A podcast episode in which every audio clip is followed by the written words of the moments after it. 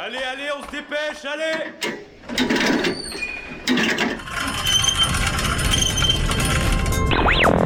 Vie étudiante et associative, c'est la grande voile. Politique, société, Il y a pas de voile, abruti. Culture. Immersion dans 10 secondes. Et même du sport. Four forward. Four forward. Drift into the right level. Tout le monde est à son poste? Du lundi au jeudi, le sous-marin, la quasi quotidienne d'infos de Radio Campus Angers. Bonsoir à toutes et à tous, il est 18h sur Radio Campus Angers. Bienvenue dans le sous-marin, votre casine quotidienne d'information. Aujourd'hui, dans notre première partie, nous allons évoquer des sujets qui nous dépassent. Certains y croient, d'autres non. Vendredi, une conférence médiumnique aura lieu à Angers. Deux parties distinctes, l'une sur la communication animale et l'autre sur la communication avec l'au-delà. Dans le sous-marin, pour vous, nous allons explorer les profondeurs de ce qui nous dépasse en prenant tout de même de la hauteur. En deuxième partie, nous reviendrons sur Pour vous parler du MUMO, un musée mobile d'art contemporain destiné à aller à la rencontre des enfants, mais pas que. Et puis euh, Mathis et Alexis viendront vous faire un petit tour d'a- d'actualité avec le flash d'information et un murmure clôturera cette émission avec autour du sport, pardon, appelé le roller derby. Le club Doc d'Angers a accepté de nous ouvrir leurs portes pour un entraînement. On revient dans quelques secondes. J'ai pas de- 19h, 20h, le sous-marin sur Radio Campus Angers. Et avec moi autour de la table, les protagonistes qui se chargeront de la conférence médiumnique vendredi soir, Cécile et Robert Médium, bonsoir à vous. Bonsoir. Et euh, Corinne Brisset, vous êtes spécialiste dans la communication animale, euh, bonjour à vous. Bonjour. Alors com- comment on peut qualifier votre, euh, votre métier de, de psychologue animalière? Ah, qualifier, c'est un peu difficile à, expliquer. En fait, euh, déjà au niveau, euh, au niveau professionnel, bon, on n'a pas encore de reconnaissance. hein. Euh, ça commence à être connu un petit peu, mais bon, ça, on y arrive. Alors donc cette conférence médiumnique débute à 19h30 vendredi. Cécile et Robert, vous en organisez donc une par mois. Et donc à partir de vendredi, euh, Corinne, vous faites la première partie, vous sensibilisez à la communication animale, Euh, vous tentez d'établir euh, des liens entre les humains et les animaux, les comprendre, comprendre leur, com- leur comportement, dialoguer avec eux. Comment, comment ça se passe la communication animale? Alors en gros, en fait, il faut savoir que les animaux fonctionnent avec des ondes. Ils envoient des ondes au niveau alpha. Un peu, ça se rapproche un peu au niveau de la méditation. Et euh, nous, en tant qu'humains, on fonctionne plutôt sur les ondes bêta, donc concentrés sur une tâche à faire. Donc le but, en fait, euh, pour apprendre la communication euh, avec les animaux, c'est de se mettre sur les mêmes ondes que l'animal. Donc en mode alpha, donc souvent on fait de la méditation et on arrive donc à se mettre sur les mêmes ondes que l'animal. Et donc on, communique, j'imagine, par, télépathie, seulement par, par onde. Euh, dans la vie de tous les jours, quand on parle à notre animal domestique, ils arrivent à comprendre ce qu'on dit, mot pour mot. Alors, complètement, moi souvent c'est ce que je dis aux personnes, notamment qui ont un conjoint. euh, euh, souvent la, personne sait que son conjoint va rentrer. Pourquoi? Parce que l'animal, euh, par télépathie justement, a connaissance de, la rentrée de la personne, il va avoir un comportement différent. Donc ils arrivent très bien à comprendre ce qu'on leur dit. Et euh, j'imagine, ils nous observent aussi beaucoup, qu'ils arrivent à, assimiler des, expressions, des intonations. Ça fait partie de la communication. On peut communiquer simplement là-dessus par des regards, par des gestes. Exactement. Donc il y a certaines, enfin, certains animaux comme les chevaux par exemple, ont un comportement, ou les chiens également, ont au niveau physique, euh, ils vont coucher les oreilles, ils vont montrer les dents, etc. Donc euh, ça fonctionne également. Il n'y a pas que la télépathie, aussi le, le- les gestes en fait. Il y a, il y a- il y a des gestes à assimiler et à, et à comprendre directement pour, euh, pour, euh, pour comprendre que, par exemple, le- l'animal est en danger ou l'animal euh, est en mauvaise santé. Oui, oui. Tout à fait, pareil, il y aura aussi un certain comportement et, et quand il y a des difficultés, donc la- l'important c'est d'arriver à, à faire parler l'animal, à savoir qu'est-ce qui ne va pas en fait et pouvoir trouver surtout des solutions. Il y a, il y a un cheminement particulier à respecter pour, pour entrer en communication? Oui, il y a des protocoles à faire, déjà des, protocoles de, protection. Euh, donc, euh, on va pas avoir un animal comme ça euh, juste pour l'histoire de, voir l'animal. Donc, déjà, il faut savoir se protéger pour pas nous-mêmes euh, lui apporter une chose bah, qui serait pas positive. hein, et également se protéger si l'animal est malade également. Et également, donc, un protocole également pour, pour arriver à aller jusqu'à l'animal. Alors, chaque, on peut communiquer de la même manière avec tous les animaux, pourtant chaque, euh, chaque animal est différent. Euh, je pense notamment, si, si, j'ai une idée là qui vient comme ça, ce sont les chats qui sont quand même beaucoup plus indépendants euh, que les, chiens. Donc il faut, il, faut, il faut prendre en compte le caractère de, de l'animal et j'imagine aussi l'animal a le droit de nous dire non. Exactement, ils ont leur libre arbitre. hein. Donc la communication animale, c'est pas dans le but justement de, euh, d'imposer sa volonté à l'animal. Donc il a la possibilité de dire non. Euh, il faut arriver souvent à avoir un compromis avec lui. Quand il y a une difficulté, c'est euh, de lui dire pourquoi il y a cette difficulté, parce que souvent l'animal, pour lui, il n'y a pas de problème. Souvent on me dit bah, pourquoi, pourquoi ça gêne? Et toute la difficulté, lui expliquer justement pourquoi son humain, en fait, a cette problématique mais euh, sachant que l'animal a toujours son libre arbitre en fait. Euh, Cécilie Robert, donc vous, vous êtes plus dans le, dans le côté euh, communication avec les, les personnes décédées. Euh, quand on entend ce, ce genre de choses, la communication animale, c'est quelque chose qui vous parle à vous? Bah, Moi-même, en tant que. euh, oui, je suis pro- propriétaire d'achat. Donc, euh, il est très important, en fait, de. bah, quand j'ai eu des consultations à, à mon domicile, euh, de regarder en premier lieu le comportement de mon chat par rapport à ceux qui venaient me consulter et, par rapport à moi-même. Et, je voyais justement comment, comment il, il, euh, vadrouillait entre moi ou les personnes. Et c'est ça qui est assez drôle, quoi. Enfin, voilà, il avait des comportements différents s'il voulait me protéger ou s'il voulait euh, aider les personnes à, se dégager de certaines choses. Voilà.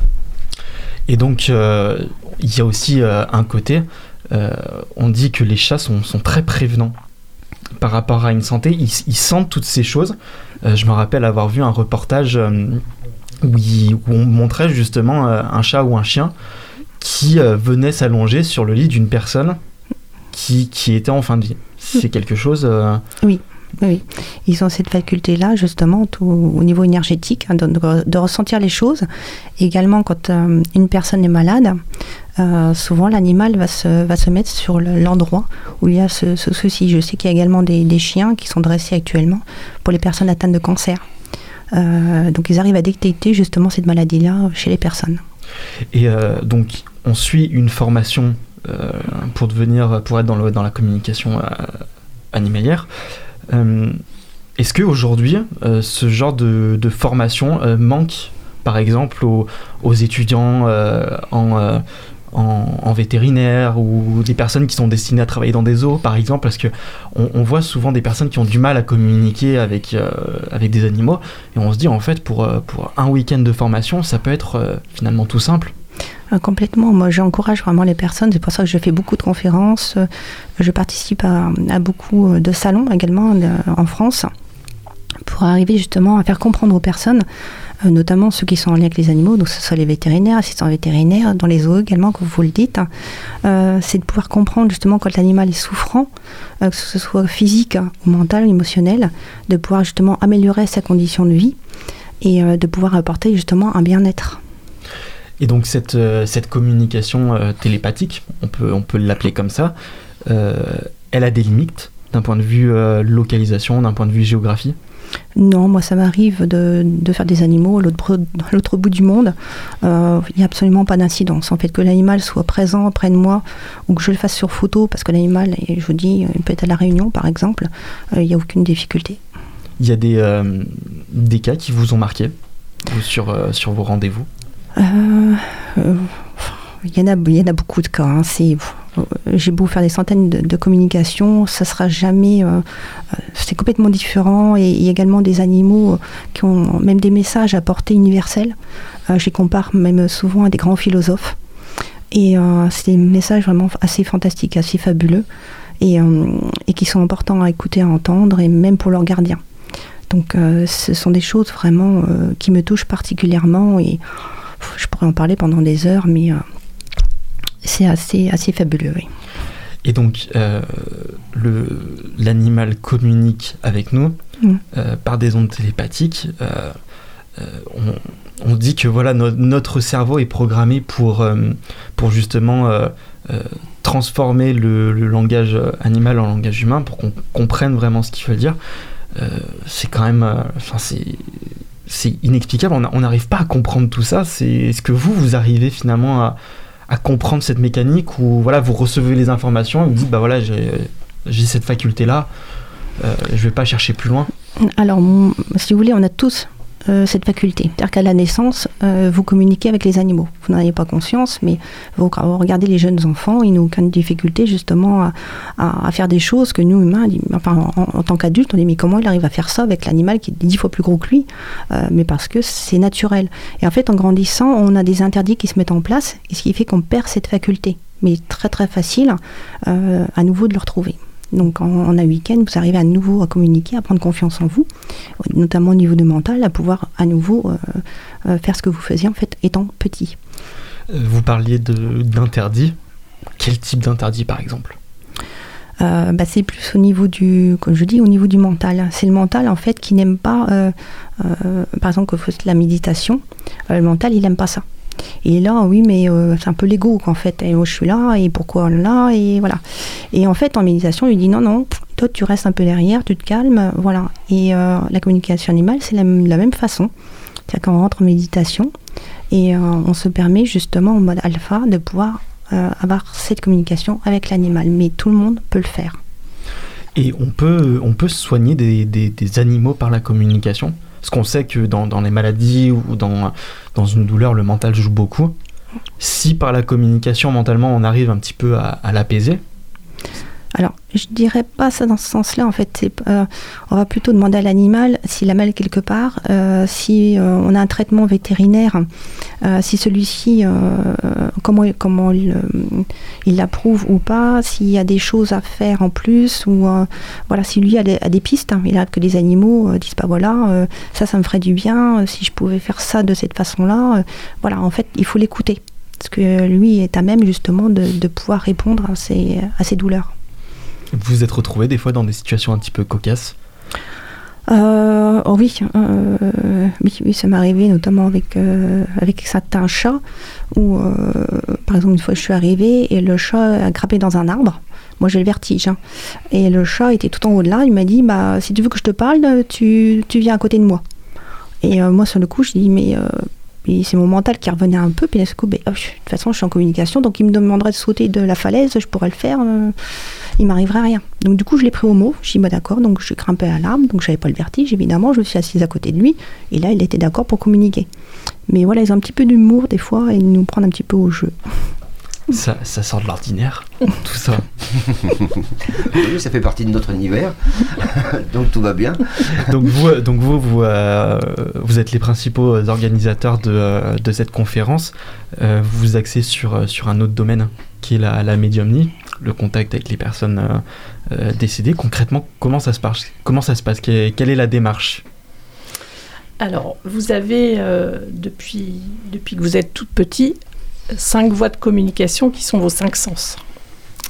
On va dire que c'est une autre, un autre sens de communication. Euh, nous, on, est, on s'élève par rapport à des vibrations qui sont plus hautes et, et des vibrations plus hautes redescendent. Et on arrive à se retrouver sur le même palier et on a des informations à vous communiquer.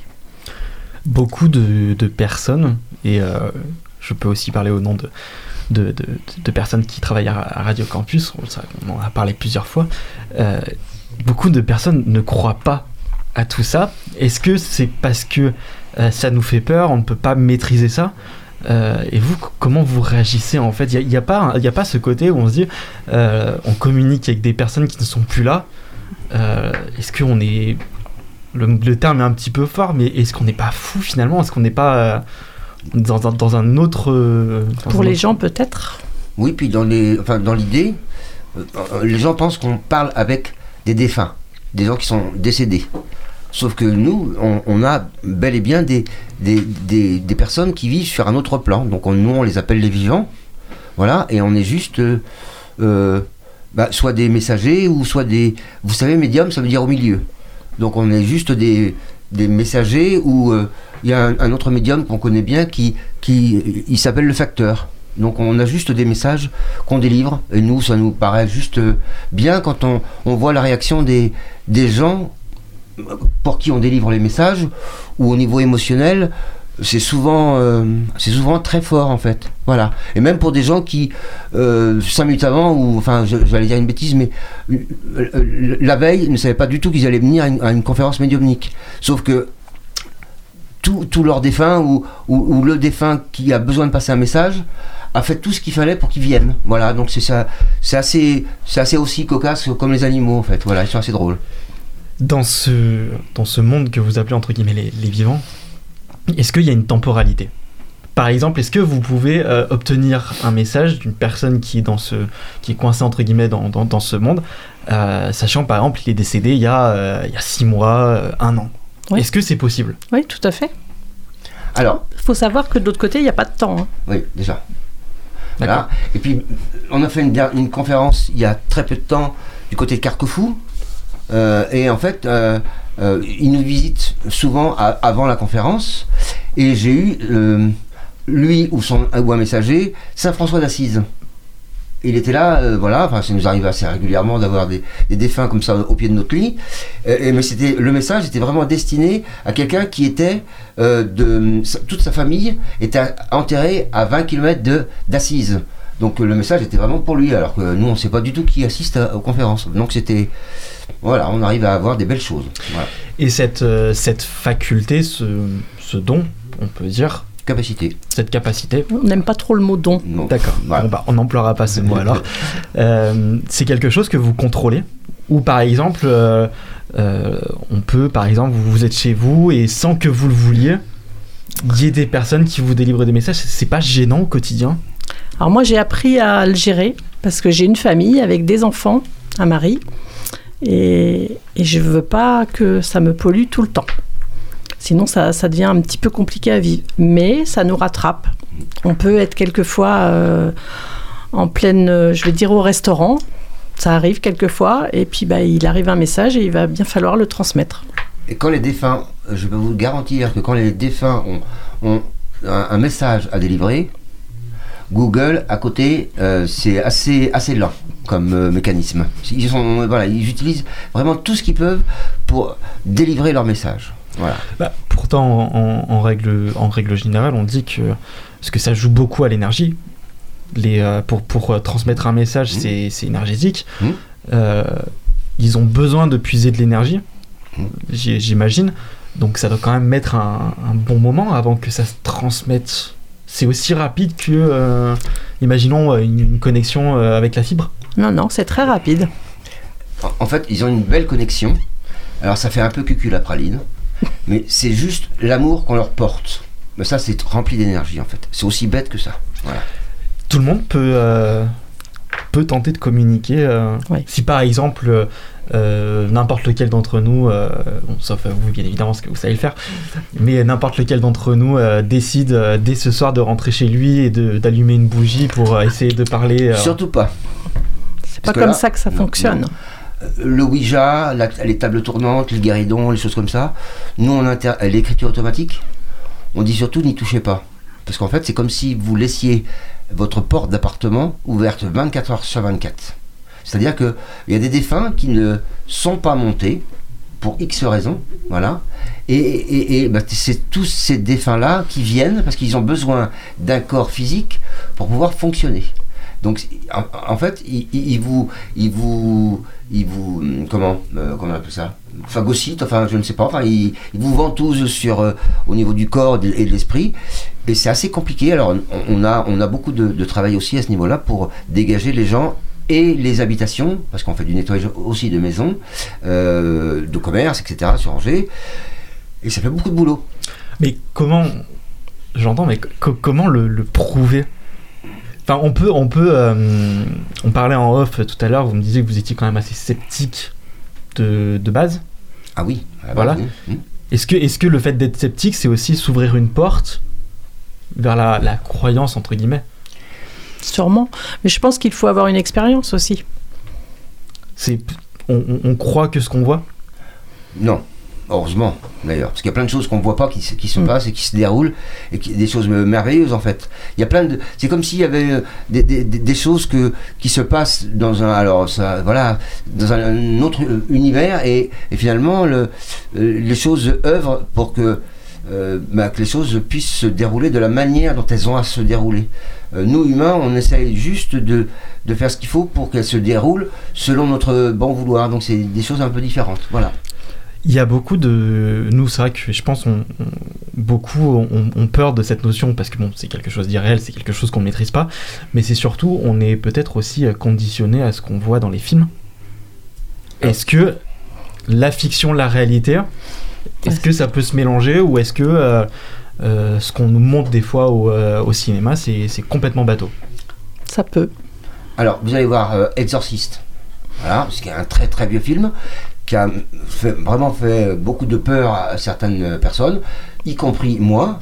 euh, voilà, où j'étais vraiment très très mal à l'aise avec ce film, mais parce que je sais que ça existe. Sauf que ce qui existe, en fait, c'est ce 1,1 milliard. Euh, de- enfin voilà, ça existait 1 sur 1 milliard. Voilà. Euh, Paranormal Activité, c'est aussi quelque chose qui est, euh, bah, nous, ce qu'on qu'on voit presque quand on fait un- des, des nettoyages de maison, on pourrait effectivement ressentir des choses comme ça. Euh, moi, Paranormal Activité, j'ai fini au Gaumont, j'étais tout seul, je suis parti de la salle, quoi. Enfin, tellement j'avais voilà, j'avais cette peur. Mais oui, parce qu'on nous, on sait que c'est aussi une réalité. Voilà. Et ça se passe comme ça. Et quand Bah. l'idée, c'est de se dire, après, après ça, quand on a, on a fait notre nettoyage de, de, de maison ou de, voilà, de commerce, euh, les gens sont bien après. Voilà.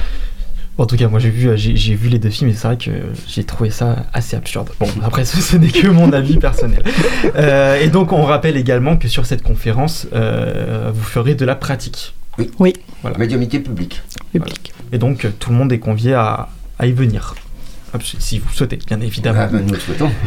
Merci, euh, merci beaucoup Merci d'avoir euh, été avec nous. Ne bougez pas, on revient dans quelques instants. C'est juste après euh, The Rebel of Ter- Tijuana sur Radio Campus Angers et son titre Joué d'avance.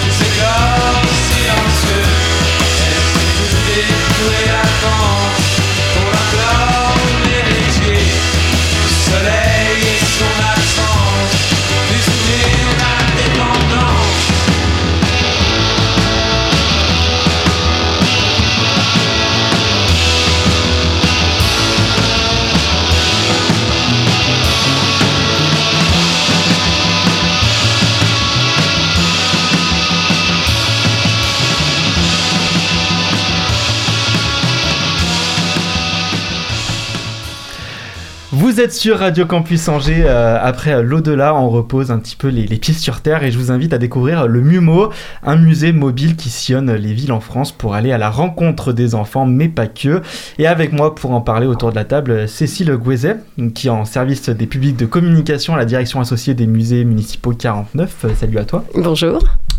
Alors donc ce musée véhicule une exposition intitulée euh, Visage paysage, c'est le regard contemporain qui pose les artistes sur la nature, sur les sites industriels ou sur les villes et leurs, péri- leurs périphéries.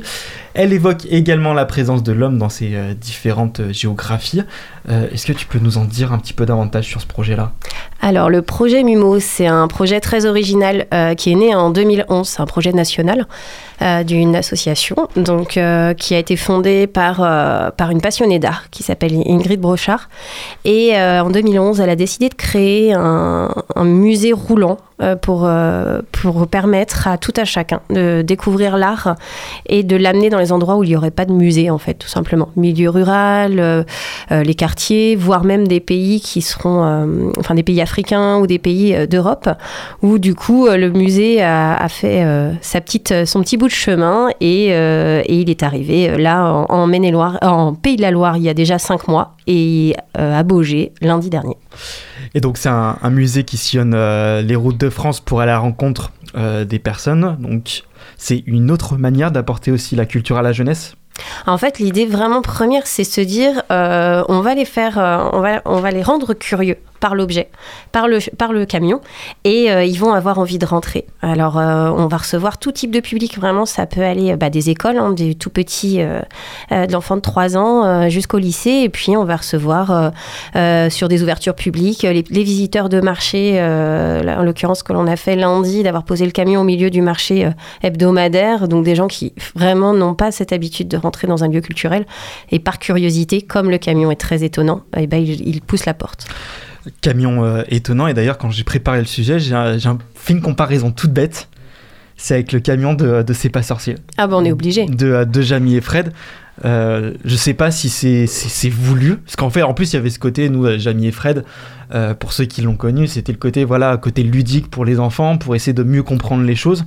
C'est tout à fait ça. C'était la science et là, c'est l'art. Vraiment, on est sur un, comparatif qui est tout à fait euh, pertinent parce que vraiment, même sur l'objet, ce, gros camion, on se dit mais comment à l'intérieur on peut aménager? Donc, euh, Jamie Fred, c'était le laboratoire et là, vraiment, vous êtes sur une, mi- une mini-galerie.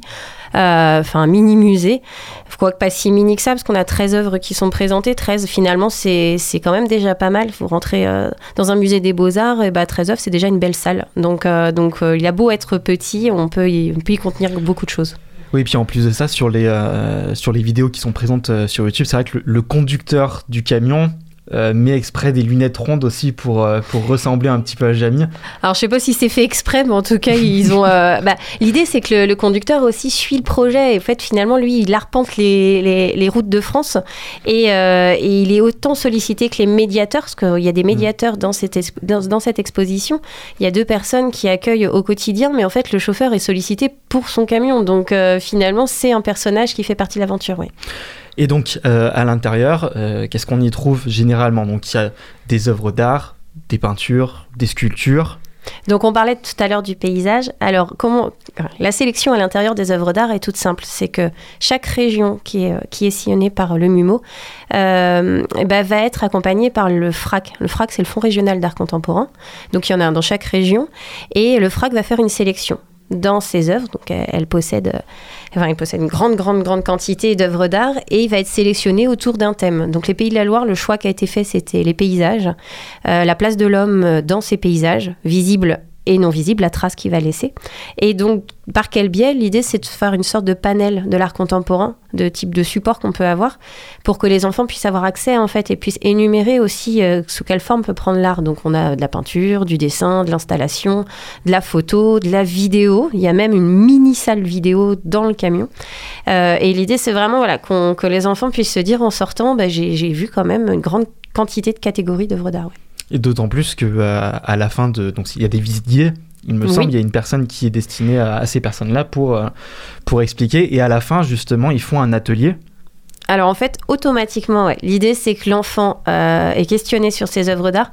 Alors on ne parle pas de connaissances qui sont transmises, on parle vraiment d'échanges. C'est-à-dire que les œuvres d'art, on veut que les enfants sortent et se disent à quoi ça sert l'art? Ça sert à provoquer une émotion, à échanger, à parler, et pas forcément être vraiment dans, l'intellectuel pur. C'est vraiment les, émotionnel. Et donc finalement, on a envie aussi de les mettre en situation de création. Donc la moitié de leur temps est en visite à l'intérieur et la moitié de leur temps, quand je dis la moitié, c'est euh, s'il y a un petit rythme, 45 minutes en, en, en MUMO et 45 minutes en atelier, où là, du coup, ils vont être en situation de créateur euh, avec des matières différentes dans les mains, avec des réflexions différentes, euh, dans l'objectif aussi qu'à la fin, il y ait une exposition des enfants qui soit réalisée. Donc euh, toute la semaine là, tous les enfants qui vont passer, à la fin toutes les créations qui seront réalisées, qui seront des créations différentes aussi selon les âges et selon euh, et selon aussi bah, l'aboutissement de leur réflexion, bah, ça mènera une exposition qui sera présentée à Beaugé même. Et donc, c'est bien connu, les, les enfants sont connus pour déborder d'énergie, de créativité, d'inventivité. Euh, c'est vraiment pour faire euh, travailler aussi leur, leur imaginaire, d'avoir parfois des œuvres euh, un petit peu abstraites. Bah, c'est le, le principe, ouais. C'est vrai qu'en fait, euh, euh, les, on est toujours, euh, toujours surpris parce que les enfants, on va se dire non, ils, ils vont pas s'y intéresser et ils voient des choses que nous, on ne voit pas, ou en tout cas qu'on s'empêche de voir. En tant qu'adulte, on se met des filtres que les enfants, eux, n'ont pas. Et donc, on peut partir d'une photo qui va nous paraître, nous, assez banale, une photo de paysage classique où ils peuvent raconter des histoires et eux ont vu autre chose que nous. Et c'est aussi comme ça que les visites, elles sont riches et, et souvent, ça tourne un peu dans l'humour aussi parce que finalement, euh, euh, de chacun, ils vont compléter leurs idées, leur, euh, leur imaginaire. Donc, il y a beaucoup, beaucoup de, je pense, dans une seule semaine, beaucoup de choses à retenir dans les. euh, dans l'imagination des enfants, ouais. Ces, ces filtres dont, dont tu parlais, euh, ils sont dus au- à l'expérience qu'on accumule, à ce qu'on peut voir aussi au fur et à mesure où on grandit. Je pense qu'on a une image euh, de l'art contemporain euh, en tant qu'adulte, hein, en pensant que ce n'est pas pour nous, c'est euh, bah, très intellectuel, c'est pour les gens de la culture, hein, que les enfants, eux, n'ont pas en fait, ils n'ont pas ce filtre-là. Donc finalement, l'art, j'aime, j'aime pas, ils vont même pouvoir s'exprimer comme ça, mais aussi oser dire des choses que nous, en tant qu'adultes, on a fait l'expérience. Parce qu'on a fait hier soir une visite pour un groupe d'adultes, et les médiateurs disaient, bah, il n'y a pas de répondant, quoi, parce qu'on n'ose pas, on n'ose pas dire. Alors même des fois, on n'ose même pas penser. Et euh, tout le monde reste muet face à des questions où on va avoir euh, 24 enfants qui lèvent la main. Donc c'est vraiment juste qu'on se met un filtre, on- de peur peut-être de se tromper, de peur que d'être jugé, que les enfants n'ont pas, jusqu'à un certain âge. Mais de manière, euh, de manière euh, générale, l'art dans sa globalité, c'est quelque chose qui intéresse les enfants? Ah énormément. Et, ça leur parle parce qu'en plus, eux, ils sont en, situation quotidienne de créativité. Donc en fait, finalement, ils comprennent qu'on comprenne qu'on ait envie de prendre euh, deux morceaux de carton, les assembler, créer quelque chose. Ça, c'est quelque chose. Eux, ils sont encore là-dedans. Et euh, plus on est dans l'âge, d'ailleurs, plus ils sont petits, plus finalement, la peinture, les couleurs, les formes, c'est les notions aussi qu'on apprend à l'école. Donc on, est en plein dedans. Donc bah oui, ça leur parle. Et euh, vous avez eu des fois des, euh, des, cas où il y a eu des, des enfants qui, qui ont sorti des idées totalement euh, improbables sur tel ou tel euh, tableau, par exemple. Alors, on s'est fait la réflexion euh, d'une visite que l'on a eue a eu lundi. Alors non pas sur un tableau, mais plutôt à la fin quand la médiatrice Corinne leur a demandé. donc du coup, ça sert à quoi une œuvre d'art? Et il y a un enfant qui, qui lui a répondu ça rend plus intelligent. Alors il a dit pourquoi ça rend plus intelligent? Il dit bah parce que tu nous as appris plein de trucs là. Et en fait, finalement, de là où elle, où elle part justement dans l'idée je vais pas donner de la connaissance, lui, il a l'impression qu'il en a reçu de la connaissance juste en échangeant. Et on a trouvé ça mignon de la part d'un enfant qui devait avoir 6 ou 7 ans. Quoi. Le fait d'avoir un, un, véhi- enfin, un musée sur six roues, Mm. et non pas quatre, euh, c'est une autre manière d'amener la chose, et j'imagine ça attire surtout la curiosité de, des enfants, parce que quand on est enfant, on a souvent ce- cette image préconçue du musée, euh, un lieu destiné aux adultes. Alors, y a, on est même au-delà de ça, parce qu'on est sur un- un- une exposition aussi euh, d'un camion euh, mobile, enfin musée mobile en milieu rural. On a aussi beaucoup d'enfants qui ne sont Mhm. jamais allés dans un musée. Et quand euh, c'est la première question qui leur est posée d'ailleurs, s'ils connaissent déjà les musées. Alors nous, on a la chance sur le sur le territoire de Beaujois-Vallée d'avoir trois musées pour lesquels je travaille. Où notre objectif, c'est que les enfants vivent un vrai parcours d'éducation artistique tout au long de leur de, de leur vie scolaire et qui viennent dans ces musées. Mais, euh, mais il y a encore euh, certains qui nous échappent. Et là, dans les enfants, oui, on a des, classes où quasi plus de la moitié ne sont jamais rentrés, n'ont jamais franchi la porte d'un musée. Du coup, ils n'ont pas d'a priori. Voilà. Ils n'ont pas a priori et parfois on entend Oh, on a de la chance du coup.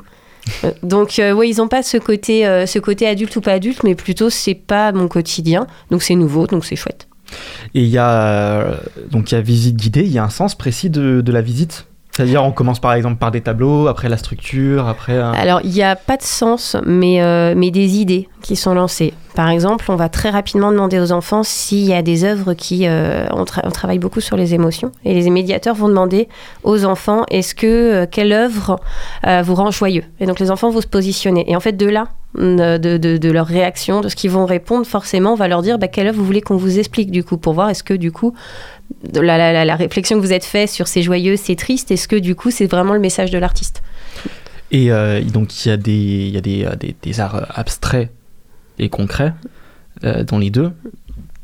Il y en a un des deux qui parle le plus aux enfants, de manière générale? Là, dans la sélection qui a, qui a été faite par le FRAC euh, sur, cette, euh, sur ce musée mobile au Pays de la Loire, c'est vrai qu'il y a beaucoup de choses figuratives. Euh, Parce qu'on est sur le paysage et la notion où vraiment les enfants, on, on- va les interroger surtout sur ces notions, ça va être le paysage, parce que ça s'appelle visage-paysage, là où on voit l'homme et là où on ne le voit pas. Et là où on ne le voit pas, alors, est- est-ce qu'il est vraiment présent dessus? Donc c'est plutôt la trace laissée par l'homme, c'est cette réflexion, parce que c'est vrai que sur de l'abstrait, on peut très bien en trouver dans la- dans l'art contemporain. Euh, sur cette exposition en particulier, on va moins en trouver. Il y avait notamment, euh, il y a notamment dans ce, dans ce camion, euh, un tableau montrant un séjour euh, vide avec des lumières, Ouais. si, si mes souvenirs sont bons. Et en fait, justement, la, la question de, de la médiatrice ou du médiateur, ça va être de savoir où est passé l'humain. C'est ça. L'idée, c'est que- quelle trace a laissé, euh, a laissé l'humain. Donc, on va avoir dans, dans, ces, dans ces images, on va avoir euh, une qui marque beaucoup, un, un iceberg, un iceberg. Où là, où du coup, on se pose la question. Alors, où est l'humain dans cet iceberg? Et donc là, les enfants sont très, très à même de répondre réchauffement climatique et tout ça. Quelqu'un vous a sorti Titanic un jour? Non, pas encore. Pas encore Bah après moi, j'ai vu l'expérience des enfants que depuis lundi. Les médiateurs qui sont, euh, qui sont sur place, ça fait cinq mois qu'ils font la tournée. Je pense qu'ils pourraient vous en raconter beaucoup de ce qui est dit par les enfants, parce que rien qu'en trois jours, là, ça a été déjà très riche. Et donc, ce, ce rapport à l'humain sur des sculptures, par exemple, comment ça se traduit? Alors sur une sculpture, par exemple, euh, on va demander un, exemple concret. On a une installation qui est une, euh, installation euh, d'un artiste américain, un, un artiste qui est issu des communautés indiennes et euh, qui, euh, qui a installé en fait un, un énorme tuyau qui traverse tout le camion à l'intérieur. Euh, et dans ce tuyau, à la sortie d'un des deux bouts du tuyau, on a la tête hein, d'un enfant, une sculpture en fait à l'intérieur du tuyau. Euh, donc, euh, donc là, c'est la présence de l'humain, mais qu'est-ce qu'il veut nous dire cet euh, enfant qui est coincé dans le tuyau? Parce que tous les enfants disent ah, il n'est pas bien, on dirait qu'il est coincé, Mhm. qu'il n'arrive pas à sortir. Et donc, euh, donc là, les, les médiateurs sont là vraiment pour échanger avec eux bah, sur le fait que, que cet artiste euh, a, bah, une expérience, une vie, il vient d'une communauté particulière où, où la liberté n'a pas été, euh, voilà, elle leur a été retirée euh, à une période, euh, une période dure euh, aux États-Unis. Donc du coup, euh, voilà, c'est hum, comment l'humain est là et qu'est-ce qu'il veut raconter? Et euh, j'imagine vous faites aussi parfois le même exercice pour les adultes? Vous l'abordez de la même manière ou? Euh, oui, oui, en fait, la, la médiation, qu'on- devant, devant l'art, en général, on essaye de l'aborder de la même manière, sauf qu'on a moins de répondants. On a moins de personnes qui répondent devant, donc du coup là, ce qu'on va, va apporter, euh, ce qui est aussi euh, très intéressant, c'est d'avoir l'histoire de l'artiste. Parce qu'il y a l'œuvre que vous voyez, mais pour mieux la comprendre, Mm. il faut savoir dans quel contexte elle a été faite, les œuvres d'avant, les œuvres d'après, si c'est une séri- série, si c'est pas une série, si, si l'artiste était dans une période particulière de sa vie. Donc ça, avec les, les adultes, on va pouvoir être plutôt dans, dans l'analyse euh, vis-à-vis euh, du cours artistique, euh, du choix de l'artiste. ouais. et, euh, et le fait que ça soit dans un, dans un camion qui sort aussi un petit peu du, du contexte original, il n'y a pas des effets négatifs sur euh, euh, l'image du tableau par exemple en soi on se dit bah il est pas dans un musée enfin c'est un musée mobile mais c'est pas la représentation Mm, qu'on a Mais c'est pas la... pour un adulte, on pourrait se dire oui, c'est moindre en fait. Mm. C'est moins parce que qu'est-ce qu'il trimballe dans un camion Et en fait, quand vous rentrez à l'intérieur, vous oubliez que vous êtes dans un camion. Euh, pour vous donner une image, le, ca- le camion il se déplie en fait de chaque de chaque côté. C'est euh, c'est on est même au- au-delà du, du, du camion. Euh, de, de Jamie de C'est pas sorcier qu'on a- dont on parlait tout à l'heure, parce que là vraiment ça se déplie de chaque côté. Vous êtes sur, euh, j'ai pas le nombre de mètres carrés, mais on doit être sur euh, ouais, 15-20 mètres carrés. C'est très très grand à l'intérieur.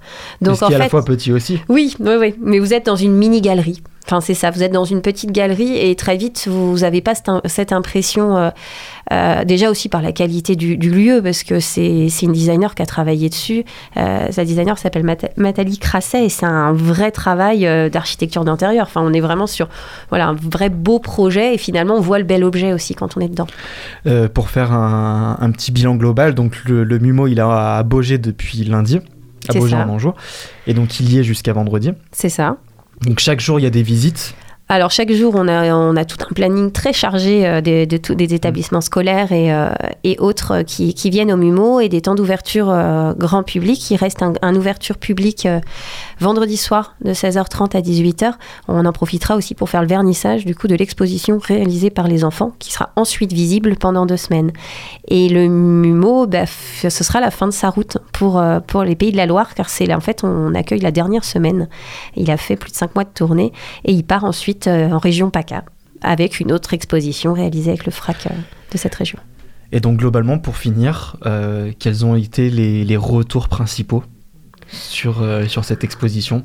Alors les retours principaux pour l'instant, c'est que c'est vraiment de dire l'originalité euh, de l'objet et de la proposition est top parce que bah, on est quand même euh, voilà on est dans une petite ville et euh, les gens qui passent et qui font leur curiosité ils se disent ah c'est chouette ça montre qu'il y a de la vie. Et en fait finalement montrer qu'il y a de la vie dans un lieu où, où je pense que ce sont pas des personnes qui auraient fait les kilomètres pour aller dans un musée on se dit que bah, finalement ils sont peut-être en fait à même d'accepter ce genre de projet et, d'être curieux de ce type d'œuvre d'art Merci beaucoup d'avoir d'avoir rien. été avec nous pour, pour parler du MUMO. Ne bougez pas, on revient dans quelques instants pour le flash d'actualité présenté par Mathis et Alexis. C'est juste après Etios 440 avec son titre Macno Dub sur Radio Campus Angers.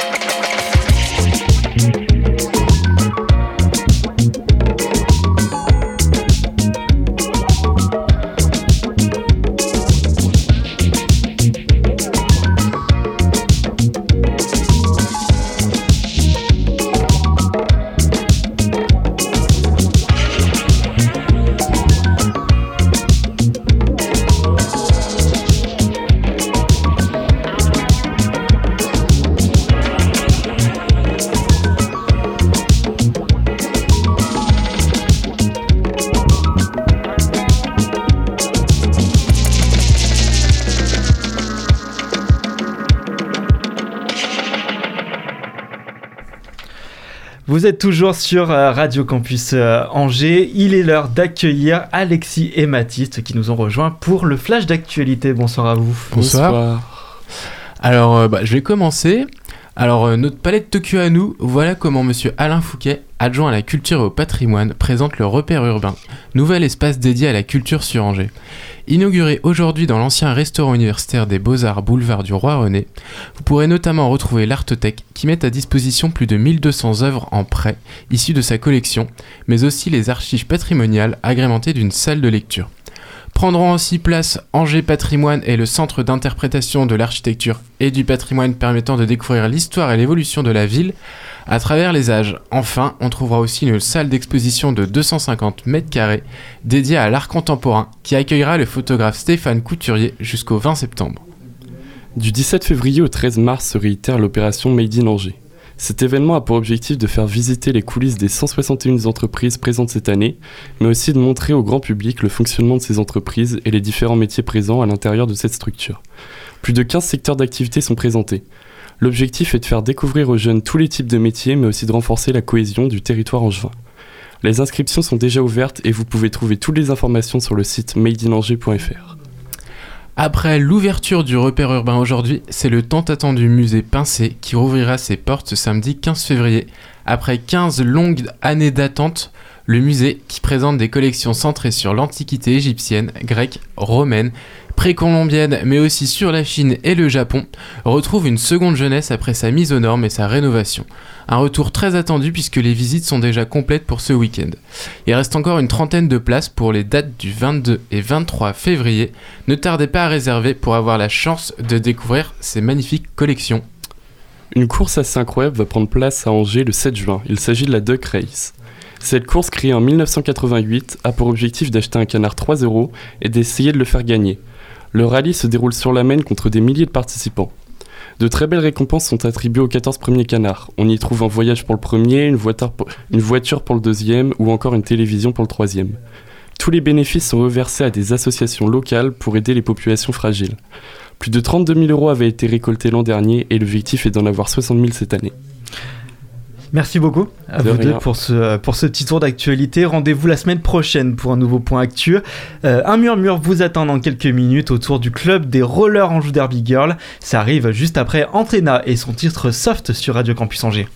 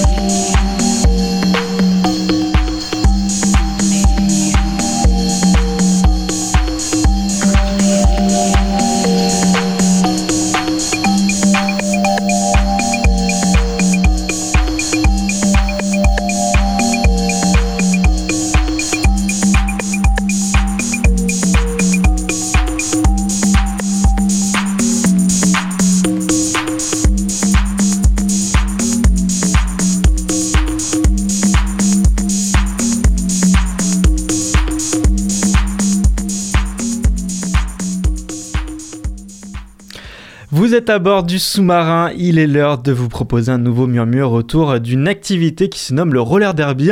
Le club d'Angers se nomme Anjou Derby Girl, un sport de base féministe créé en 1925 à Chicago. Je vous laisse découvrir ce sport avec des passionnés. 63 rue de la Méniane, salle Bertin à Angers, rencontre avec le club Anjou Derby Girl.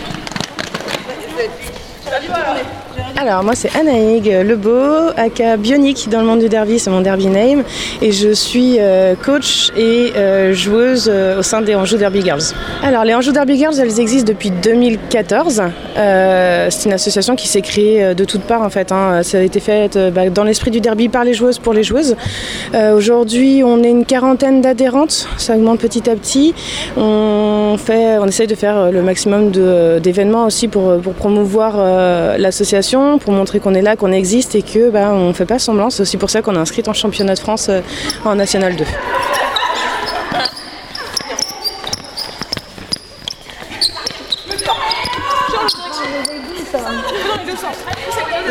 On est sur une piste ovale euh, sur laquelle il va y avoir deux équipes de cinq joueuses. Sur ces cinq joueuses, il va y en avoir une qui va avoir une étoile sur le, casque qu'on appelle la jammeuse. C'est l'attaquante, c'est elle qui va marquer un point en dépassant une adversaire. Donc à chaque fois qu'elle dépasse une adversaire, elle va marquer un point. Donc on est sur une piste ovale et à chaque fois que, à chaque passage en fait, euh, elle va pouvoir, euh, scorer pour, euh, notre équipe. Et euh, les quatre autres sont ce qu'on appelle des bloqueuses. Donc le nom est assez clair. hein. Leur but à elles, ça va être de bloquer la jammeuse adverse et si possible au passage d'aider la nôtre. Il y a des protections. On a le casque, les protège-coudes, le protège-poignet, euh, les protège-genoux, le protège-dents qui sont tous obligatoires euh, pour, euh, pour pouvoir pratiquer ce sport parce que ça reste un sport de contact. hein. Quand, je dis on bloque, c'est vraiment on bloque. En fait, ça peut être avec de l'épaule à la hanche collée à une personne pour la sortir du track pour la faire tomber. Honnêtement, euh, j'ai commencé le roller derby. Moi, j'étais pas du tout sportive. Maintenant, euh, deux semaines sans roller derby parce que c'est les vacances, euh, ça me manque. Alors que pourtant, vraiment, je suis pas, je suis pas la personne la plus sportive du monde. Et c'est, en fait, le roller derby, c'est un sport, c'est une communauté et c'est, vraiment tout un esprit. C'est une deuxième famille. Aujourd'hui, moi, je peux aller partout en France. Si par exemple, je dois aller passer un mois, je sais pas, à Marseille, ben en fait, je vais contacter l'équipe de Marseille, leur dire, bah voilà, moi, je suis là pendant un mois. Est-ce que vous pouvez m'accueillir dans vos, dans vos entraînements? Et la réponse sera quasiment toujours oui.